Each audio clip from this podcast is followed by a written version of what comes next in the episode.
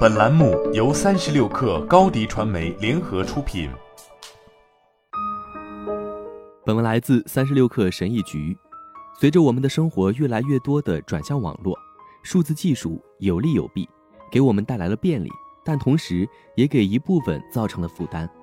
平均而言，音乐、电视、电影、视频游戏、电子书、数字杂志和有声读物对人们生活满意度的影响是相似的。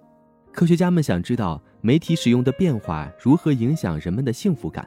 牛津大学互联网研究所的博士后研究员尼古拉斯·约翰内斯和他的同事研究了不同形状的传统媒体、音乐、电视、电影、视频游戏、电子书、数字杂志和有声读物。是否对健康和生活满意度有明显的影响？他的团队上周发表在科学报告上的研究，旨在调查人们在各种形式的媒体消费后的感受如何。他们得出的结论是，传统媒体和社交媒体广泛的净效应是相似的。尽管这项研究的规模相对较小，但他们在不同类型的传统媒体中所看到的影响是相当一致的。约翰内斯说。玩电子游戏的效果和读书的效果并没有太大的不同。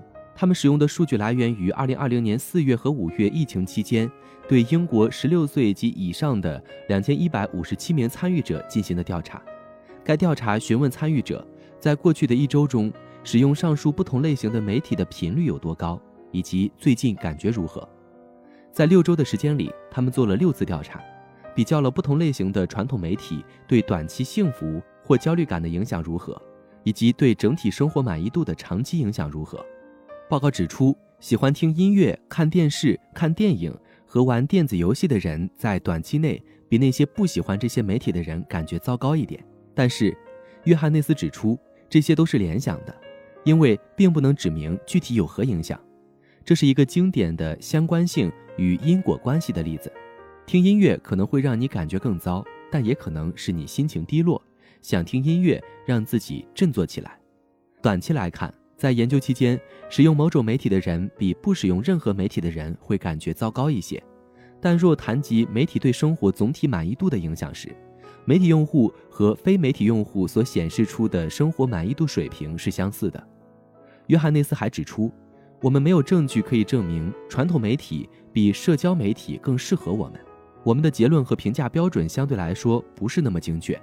他说：“但如果我们得出的结论是比较传统的媒体真的适合我们，那么你的研究还是获得了一些成果的。但除了非常微弱的影响外，我们没有得出其他有价值的结论。该团队下一步将研究人们实际上在做什么，以及他们为什么这么做。若要更精准地研究媒体消费习惯，需要更好、更准确的数据。这项研究中更难的是将人们在调查中的描述。”与其决定阅读或观看节目时的动机相结合，约翰内斯说：“如果人们声称自己不喜欢某部电影，但看完之后又感觉不错，那么便会出现截然不同的效果，而这在数据分析中是不会出现的。”好了，本期节目就是这样，下期节目我们不见不散。品牌蓝 V 想涨粉就找高迪传媒。微信搜索高迪传媒，开启链接吧。